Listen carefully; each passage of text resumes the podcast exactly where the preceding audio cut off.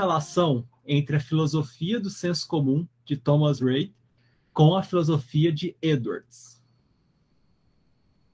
Eu não vi nada. O Pedro vai falar isso. Ele Boa, coitada, Carol. Carol pegou essa aí de paraquedas, né? Ela não, não, não viu nada do rei. Então, essa é uma relação que não é, é natural. Por quê? Porque apesar do, do, do, Edwards estar depois dos nossos estudos do Thomas Reid, cronologicamente, o, o, Edwards vem primeiro, né? Vocês viram que ele morreu antes do, do, do Reid fazer fortuna.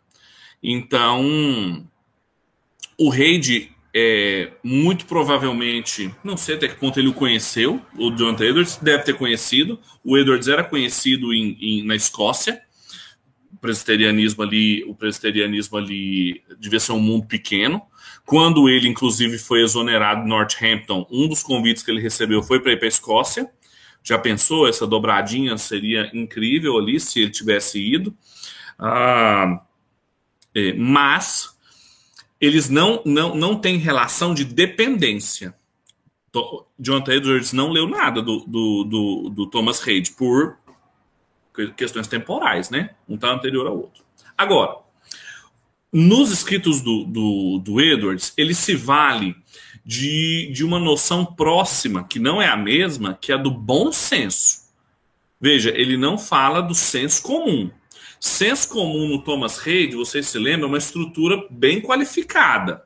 Uma estrutura a priorística, dada, é, vocês se lembram que não é que não é só assim senso comum é, é algo é algo qualificado para o RAID.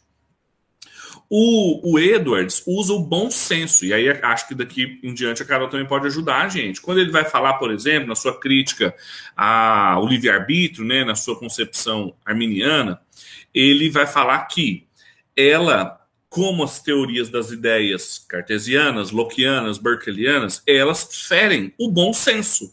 Por quê? Porque elas são incapazes de trazer responsabilização às ações morais das pessoas. E qualquer um que age por bom senso sabe que você precisa ser responsabilizado pelas suas ações. Qualquer um que age por bom senso sabe que você nunca vai ser completamente livre e desembaraçado das suas inclinações, das suas motivações, aquilo que a Carol falou da, da, da psicologia, né, da antropologia eduardiana ser muito integrada. Então não tem como ter uma vontade totalmente livre, totalmente livre das suas inclinações, totalmente livre dos seus motivos como você mesmo mostrou lá para a gente na citação das afeições religiosas. Então não tem como. É, e, e, aí ele fala: isso fere o quê? O bom senso. Então, o bom senso seria essa capacidade para o Edwards de você ter ressonância na realidade.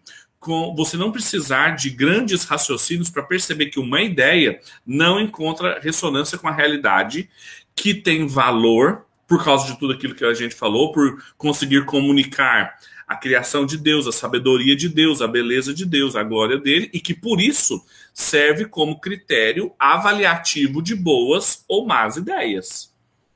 Mas não na minha na minha na minha comparação com o Reid, não chega a ser uma estrutura tão qualificada como o senso comum vai ser para o Thomas Reid.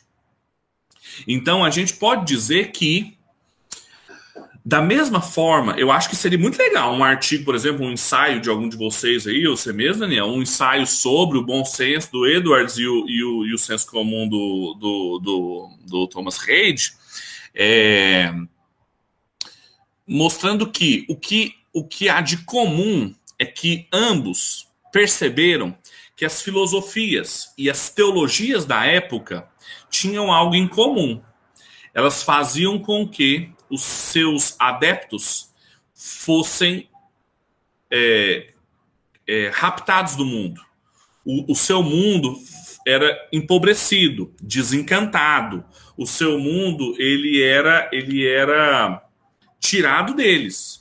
Como o mundo do Descartes foi empobrecido, como o mundo do Locke foi empobrecido, como o mundo do Berkeley foi desaparecido.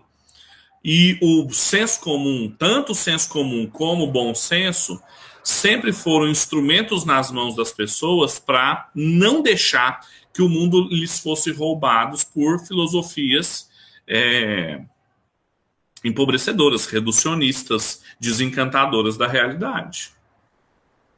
Não sei o que a Carol acha a respeito disso. Eu concordo, até dei uma pesquisada aqui, rapidão, tem, ele realmente usa o termo bom senso, inclusive no liberdade da vontade, nesse sentido mesmo, igual você falou, né?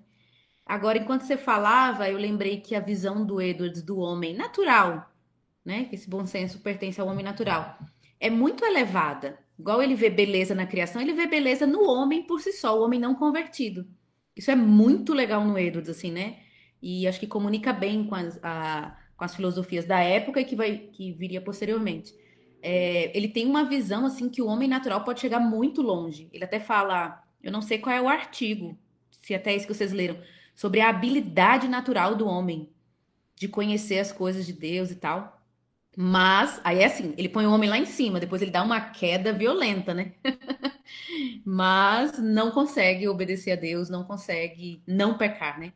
Aí vem todo o calvinismo, o puritanismo dele. Mas isso é bem interessante, a visão do homem, que ele vê beleza no homem, ele vê muita capacidade. Sim. Até bem influência do puritanismo, né? Aquela questão de que é, o homem pode até. É, que é do preparacionismo, né? Da, da humilhação evangélica. O homem pode até ver as coisas de Deus, pode ter uma noção que é o conhecimento nocional, mas ainda assim ainda não é salvação, ainda assim não converteu, ainda não teve aquela luz divina e sobrenatural, a iluminação de Deus e tal. Mas é bem interessante essa visão do homem natural dele. E tem duas, e aí isso o liga a duas coisas, assim, uma, uma da história dele e uma fora dele. Uma da história dele liga a toda a discussão que ele teve com a família dos, dos do avô materno, que é o tanto que os não regenerados poderiam participar da ceia. Ele falou assim: ó, não pode, né? Que é aquela coisa de é, até, que, até que ponto pode, assim, mesmo que tenha muita dignidade, mesmo que num bom senso, assim, ter sido uma criação bela, boa de Deus, assim, tem limites para, por exemplo, participar da Eucaristia, assim, não, não dá. E aí todos os problemas que isso surgiu.